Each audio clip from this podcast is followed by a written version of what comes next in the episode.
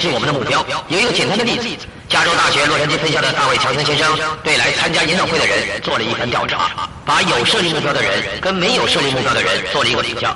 那些有设立目标而且付出行动的人，平均一个月赚七千四百零二美元；而相反的，那些没有设立目标的人，平均一个月只赚了三千九百四十七块美元。现在就来听听设立目标该采取哪些步骤。在这本赢家日志里面也附上了一些表格，必要的时候你可以重复影印来使用。我们先来玩一个小小的游戏，现在把时光倒流。假设现在是一九八八年的一月二十七号早上五点半，你的电话铃响了。像往常一样，如果你在早上五点半的时候被电话叫醒，你会满怀热情伸出你的手拿话筒。你说早安，真是美好的一天，今天的感觉真是棒极了。另一端的声音响起：“嗨，伙伴，我很高兴你今天心情这么好。不过待会儿我再告诉你一个好消息，你的心情一定会更好。”我刚刚才知道，我们可以免费到阿卡波克去旅行。明天早上八点半准时出发，会有一架直升机停在你的院子里接你到机场。公司的喷射机会在那儿等我们，飞机直接到阿卡波克。我们会住在一个价值百万的别墅里面，住上整整四天四夜，还有游船活动。游艇上的船长知道哪儿最好玩，还有一个法国的厨师为我们做菜，他是全世界最棒的厨师。有整整四天可以享受阳光梦幻假期。我还要告诉你，天气预报说接下来这四天这里会变得很冷，可能还会下雪。现在我要问你，明。今天早上八点半，你可以准备好到阿卡波克去吗？各位，我请问大家，如果你接到一通这样的电话，你们有多少人可以在二十四小时之内准备好到阿卡波克去呢？可以举下手吗？好的，你一定觉得非常的兴奋。你躺在床上，你不敢相信这个好消息。你太太轻碰你一下，温柔的说：“到底什么事啊？”你说：“老婆，你一定不敢相信，我们要去阿卡波克哎！等一下，我想起来了，今天早上我有个九点钟的约会，还有十点钟的会议，还有午餐，还有两个哦，还有那个报告。”这个时候呢，你太太从床上坐起来说：“等一下，差一步了。这么好的一个消息，你现在脑子里居然还想着各种没有办法去阿卡波的事情。你说甜心，你知道我必须要……他说等一等，等一等。他把便条纸拿出来，好。”你第一件要做的事是什么呢？我九点钟有个约会，十点钟要打一通售后服务的电话。慢一点，慢一点，慢一点。我有一个正式的午餐，大约要花两到三个小时。我还打一些销售的电话，我还有一个口头报告，还有这些呃售后服务的电话要打。他说：“现在我们来看一看，九点钟开始的面谈，直接谈生意，不要花一个小时来消磨时间，把它减为二十分钟。至于十点钟的会议呢，你老是跟同样的人不停的开会开会，你为什么不告诉他们下星期再碰面呢？”至于正式的午餐，叫个简餐就可以了，不要花三个小时，花一个小时就够了。至于那些销售电话，查理承认吧，你的销售经理在这方面能力比你强多了，让他去应付就可以了。至于售后的服务电话，你十四岁的时候就知道你在机械方面不在行，你维修方面一窍不通，所以让别人来处理。现在我问你一个问题：你们有多少人相信，在这样的情况之下，在这二十四小时之内，你可以做的事情会比你平常两天、三天、四天、五天，甚至六天之内做的事情还要多？举下手好吗？你们所有的人都举手了，毫无疑问的，不是吗？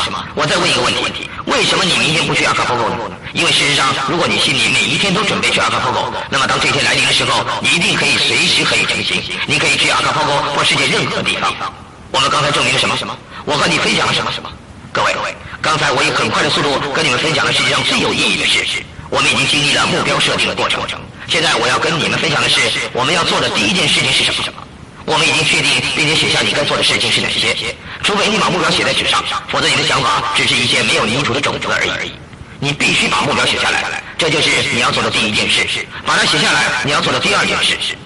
如果你能回想起来的话，我们把你所能得到的好处确定出来，我们把你要做的事一一列出来：深海钓鱼、深厚的友谊、阳光跟欢乐。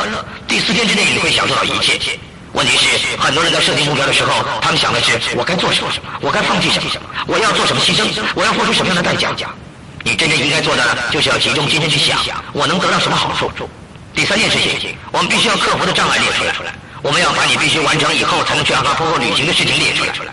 第四件事情，我们已经知道，在短短二十四个小时之内的目标，你很清楚你该做哪些事情。问题在于你做或不做。我们没有找出你需要的技能跟知识，但是你人生的长期目标里面，显然的你必须要完成这些工作。于是我们找出可以支援你的人、团体或者是机构来跟你一起进行组织行销的事业。很显然的，你一定要和团体合作，你必须和你的上线合作，你必须跟你的整条线合作，你必须成为团体的一份子。因为团体计划，第一，我们缩短九点钟约会的时间；第二，我们已经跟同样的人开过太多的会，所以我们可以把这次的会议延后，毫无损失；第三，我们从外面叫简餐进来吃，进来吃呢可以省去外出排队等候的时间。换句话说，突然之间，我们的时间用在更有价值的事物上。而我不愿意告诉你的一件事是更努力的工作，因为更努力的工作并不是解决的办法。但是我们会探讨的是你要如何了解时间的价值以及时间对你的意义。我们发展出一套行动计划，在这个案例里面，我们已经得到了资讯，时间只有二十四个小时。现在，朋友们，我要强调一件事：在我录的每一点录音带里面，有一些事情是每次都重复的，以下就是其中之一。你是为成功而诞生的，可是要成为天生赢家，你必须计划去赢，你必须准备去赢，你必须期望去赢。期望是如此的重要。现在我们来探讨一下，为什么百分之九十七的人没有完整的系统可以达成目标的计划？有目标跟有计划性的目标是两回事。大部分的人能够找出一件他们想要做的事情，并且知道如何去达成。但是我们现在所要说的，我们认为很重要，那就是如何赢得全方位的成功。什么是全方位的成功呢？每个人想要的是什么？我再说一遍，每个人都想要快乐，想要健康，想要有合理的财富。每个人都想要有安全感，有朋友，有一颗宁静的心。如果他们有家人，他们会想要良好的家庭关系。可是各位，除非你认真计划去达成，否则这些事情不会从天上掉下来。所以我们要做全盘的计划。首先，百分之九十七的人没有目标，主要的原因是恐惧。什么是恐惧呢？我们可以把 “fear” 这个字拆开来看，拼成 F-E-A-R，它的意思就是虚幻的假象果然成真，也就是不知名的害怕。False evidence appearing real。在人生，经常有人走过来告诉你说：“你搞不懂数学。”有人告诉你说你做不到某些事。事实上，就是有这么多人听到别人告诉他说他做不到，于是他就不知道他到底能做什么。事实上，许多人根本不知道自己要的是什么，因为他们不知道自己拥有什么能力。很多年以来，你都梦想着一些事情。第一次，你接触了一些新的观念。我一直到二十二岁才了解，我可以去拥有生命中许多美好的事物。正正是这个计划性的目标迷人之处。有这么多人告诉你一些似是而非的假象，像是你做不到什么的了。而我们这个系列却不断的告诉你，你可以做到。其实，对于我们有能力去完成的事情而言，根本没有什么好恐惧的。只要我手里握着一条手帕，可以抢银行了。为什么呢？我只需要把脸用手帕蒙住，然后把手放进外套口袋，隔着口袋用食指指着出纳员，我可以百分之百的向你保证，我可以抢到钱，然后离开银行。也许我的前门就会被射伤，但是出纳员的反应就好像是真的有一把枪在那儿一样，可能是骗人的，但看起来像是真的。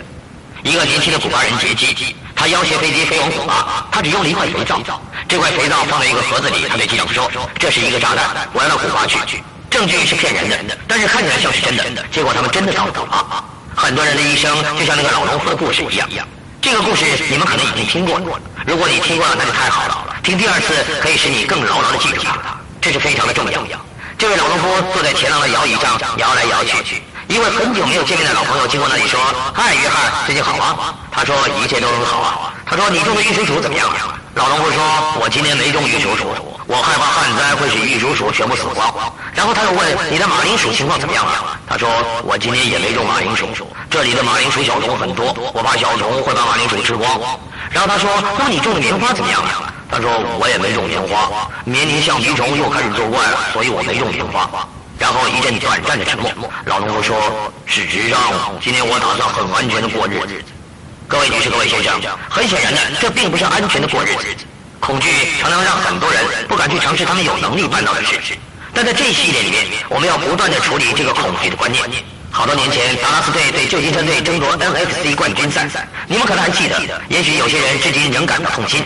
旧金山队赢了这场的比赛，在比赛结束之后，泰克斯斯克朗解释为什么我们会输。在平常的球季里面，旧金山队曾经痛宰我们，分数悬殊很大，三十九比六。旧金山队简直是轻而易举的就把我们打败。众所皆知的，斯克朗先生对比赛结果全然的接受。媒体问他：“你为什么会认为达拉斯队会输呢？”他停了一会儿说：“达拉斯队心里想不要输就好了，但是旧金山队决定非赢不可。这就是我们今天要一再接受的观念。”理由很简单，在人生这场球赛里面，我们不能只想着不输就好，我们必须去赢。组织行销就是一个例子，因为组织行销事业可以燃起许多人的期望，不只是财务上的期望，这固然重要，但还有其他一家人的期望、快乐的期望、成长的期望，以及其他许多事物。百分之九十七的人没有计划性的目标。第二个原因是因为他们心中自我形象不允许他们这么做。他们认为自己不配拥有一辆好车、一个温暖美丽的家、一趟奇妙的旅行、环游世界或者其他任何事物。他们认为这些都是奢望。不过我最近发现，人们的目标、眼光跟梦想都开始提高了，非常好。所以现在我们要做好判断，定定计划。因为只有站在原地想是永远得不到的，你必须有计划才能去得到它们。人们的自我形象常是问题的核心。乔伊斯·布拉德博士也是这么说。你不可能在人前人后表里不一。你的自我形象影响你的穿着、你的嗜好、你的朋友以及你结婚的对象。你的道德观念也受到自我形象的影响。有一个故事是我遭遇过最了不起的故事，是一个自我形象改变的故事。因为你看到了关键所在。如果我们要改变我们的行为表现，必须先改变我们的自我形象。不管是在家里、在学校、在市场、在哪里都一样。你必须拥有最真实的自我形象。一九七八年，我在奥克拉荷马市办了一场全天的研讨会。十六或十八个月以后，我接到一封名叫汤姆·哈德门寄来的信。从那个时候开始，花了很多的时间用电话、书信以及见面互相交往。我已经有四年没有见到汤姆了。但这是一个最奇妙的故事。汤姆在十六个月之后寄信给我，他说：“亲爱的金克拉，我参加了那场全天的研讨会。从一开始不到五分钟的时间，我就了解到我来错了。你带着满怀的热情在讲台上说着，你可以到你想去的地方，你可以做你想做的事，你可以成为你想当的人。我坐在那里心里想着，又是一个唱高调的家伙。从你一开口我就觉得很不愉快。然后更糟糕的是，五分钟过后，你竟然厚颜无耻地对着现场一千六百个人说：上帝爱你。”我知道这是我这辈子听过最荒唐的话。我想四处看看，想找个方法离开这里。但是我就坐在这一千六百个人的正中央。我知道如果我离席会引起大家的侧目。我告诉我自己，等一下中场第一次休息的时候我就走人，一定不会被发现。就当做我没有来过这好了。可是金克拉，你真是一个固执的家伙。你不断断的讲，不断的讲。我并不十分清楚你在讲些什么。但是奇妙的是，你可以用很简单的话来解释一个很复杂的现象，又可以在一个很简单的现象里面分析出很深奥的道理。有些人的脑子就像水一样，完全凝固。要使他活动的唯一方法，就是接受与你生活哲学一致的新观念和新想法。这也是我们一直讨论的。汤姆说：“我不清楚你在讲什么，但是不管你讲什么，坐在我后面的一位女士总是说，没错，就是这样。或者说，阿门，就像基金会教友一向说的话一样。于是我想一想，也许他讲的有一点道理。”所以我拿起便条纸开始记记记。到了那天结束的时候，多年来我第一次看见了希望。金克，我再告诉你另外一件事：为什么我认为我终于打开了心胸来看世界？你说了十分重要的话。你说人是为成功而生的，人人都有功成名就的可能。你身上具有伟大的种子。当你说到伟大种子的时候，我想这一点的确是相当有道理。因为我低头看我自己六十三寸半的腰围，再加上一个四百零六磅的庞大身躯，我正在跟我太太闹离婚，好多年没去过教堂了。我有一份工作，但那是因为老板是我的朋友，而不是因为我有能力。我经常必须在星期五的晚上开空头支票来买周末的食物，这样我的周末才不至于挨饿。在星期一的早上，我就得开始赶紧到银行存些钱，以防止支票跳票。朋友们，你们想想，这个人的身体状况糟透了，财务破产，人际关系破产，他生命的每一部分都破产。我要强调这个故事，因为我不相信还有谁的状况会比汤姆·哈特门的情况更恶劣。可是，在演讲当天结束的时候，汤姆说：“这是多年来第一次我对人生燃起了希望。”你们常常听到我重复很多次：如果你对未来抱持希望，你的现在就充满了力量。你必须牢记一句话：你看待未来的方式，决定你现在的态度。而你现在的态度也决定了你现在的行为表现，而你现在的行为表现又决定了你的未来。汤姆说，他这辈子第一次看见了希望。他说：“金克拉，那个时候我内心澎湃，恨不得立刻去买你的录音带来听。可是我连一毛钱也没有。感谢我的哥哥，他给了我入场券，让我到这来。因为那天我休假，我哥哥又借了我钱去买了录音带。金克拉，那天我听你讲话听了七个小时，晚上回家之后我又听了七个小时。”第二天早上我醒来的时候，我觉得自己已经脱胎换骨、焕然一新。我对人生充满着热情与希望。我所做的第一件事就是跑去告诉老板，你的员工已经改头换面了，而且甚至是一个能为自己体重负责的员工。汤姆笑着说：“金克拉，如果你的体重高达四百零六磅，这实在是一个很巨大的承诺。”在那天结束之前，我到奥克拉荷马市大学，将所选修的两门历史改为心理学。以前选课只是为了打发晚上的时间，现在我改选了心理学，因为我想多了解自己，多了解别人。我又去了健康中心参加减肥班，因为我知道以我的身体状况，一定要做些改善。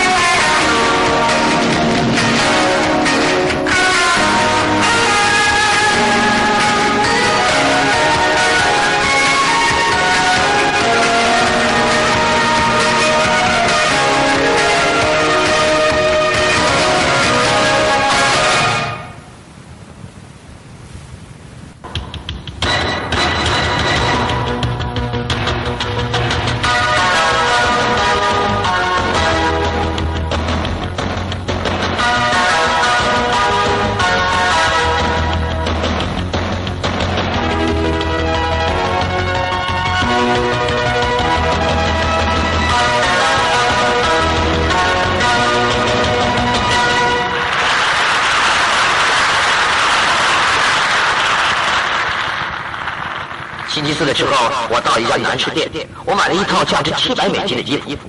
我要提醒你，这是十三年前的七百美金。我用分期付款的方式买下了这套衣服。这家店的老板注意到我买的裤子尺寸是三十九，外套尺寸是四十七。他认为我一定是神经错乱了。他问我说：“哈德门先生，我请问你，你这件衣服是要给谁买的？”我告诉他这是买给我自己穿的。他认为我一定是疯了。可是我一再向他保证，总有一天我必定能穿着这些衣服走在大街上。汤姆说：“金克拉，我一直在听那些录音带，尤其是那一卷建立健康自我形象的二十四个步骤。这一卷我听了超过五百次，其余的部分呢，我也听了超过三百次。金克拉，我几乎可以一字不漏地复述你的话。如果你哪天喉咙痛，不要取消你的演讲，打电话给我，我一定可以带你出马。”他说：“我甚至可以学着用你的腔调来演讲。你能想象吗？他居然说我讲话有腔调。我觉得我讲话字正腔圆。”汤姆说：“你知道金克拉，如果奥克拉荷马市的警察再看到我听你录音带疯狂的样子，他们可能会把我关起来。”朋友们，我再次强调，重复是学习之母，而行动是学习之父，是一切成就的基础。要下定决心很易，但是除非这个决定化成实际的承诺，否则事情不会有任何的改变。重复的结果是承诺，承诺的结果是行为。我们待会儿再详谈。可是汤姆说，金克拉，在刚开始的几周里面，如果别人看见我听你录音带的样子，一定会以为车里坐了一个人跟我在对话。你说你是天生赢家，我就说那为什么我样样都输呢？你说你能办得到，我就说可是我从来就没有成功过。你说撑下去，我就说这可不好受。一次又一次，我们就这样反复的对峙。但是我注意到一件事，金克拉，你的声音永远都是那么的高昂。我注意到你在录音带中所讲的都是同样的道理。我必须承认，金克拉，你最后终于让我口服心服了。我开始说，好吧，金克拉，如果你认为我能做得到，那么我就能做得到。朋友们。如果你的正是心在银行一直透支，而却想拥有积蓄，那是不可能的。所以要将长时间所堆积的垃圾埋葬是需要时间的。可是汤姆例行改善了六周，有一个星期五的晚上，他在一家杂货店买一些周末需要用的补给品。他遇到了一位五岁的小女孩。大家都很了解，当一个五岁的孩子心里闪过一个念头的时候，他会毫不犹豫地脱口而出。这个小女孩的尖叫声音可以传到达拉斯或者是博特华兹那么远。他说：“妈妈，你看那个大胖子。”汤姆说：“我转过身想看看他指的是谁。”我才突然了解到，他指的就是我。他说：“金克拉，我那个时候想，这真是我这辈子听过最好笑的事情。”我不禁的笑了起来，我大声的笑，一直笑到我哭了为止。这是喜极而泣的眼泪。自我成年以来，我从来没有像现在这样见到无穷的希望展现在我的眼前。你们看，他的自我形象改变。我再一次强调，人的外在其实内心的投射。如果你想改变现状，就得先改变你的意念。大约过了一个月之后，他的信念有增无减，并且以另外一种方式呈现出来。有一天，他看完了电影，在回家的路上，他看到一个橱窗的展示，他不是对展示感到兴趣，而是看到玻璃上有个人。他注视了好一会儿，他说：“金克拉，我不知道我在那里站了多久，也许就一会儿，也许是两分钟，或者是五分钟。突然之间，我发觉我并不孤独，还有一个大胖子站在我的前面看看我。我转过身来，后面却没有半个反应。原来他看到的是玻璃上反射的自己，只不过没有认出是自己罢了。佛罗里达的达宾尼有一个聪明年轻的精神病医师约翰寇塞，他是我的好朋友。他说，在那一刻，汤姆哈特门已经不再肥胖。虽然他的体重高达三百五十磅，但是他不再把自己看为是个胖胖。根据寇塞医生的说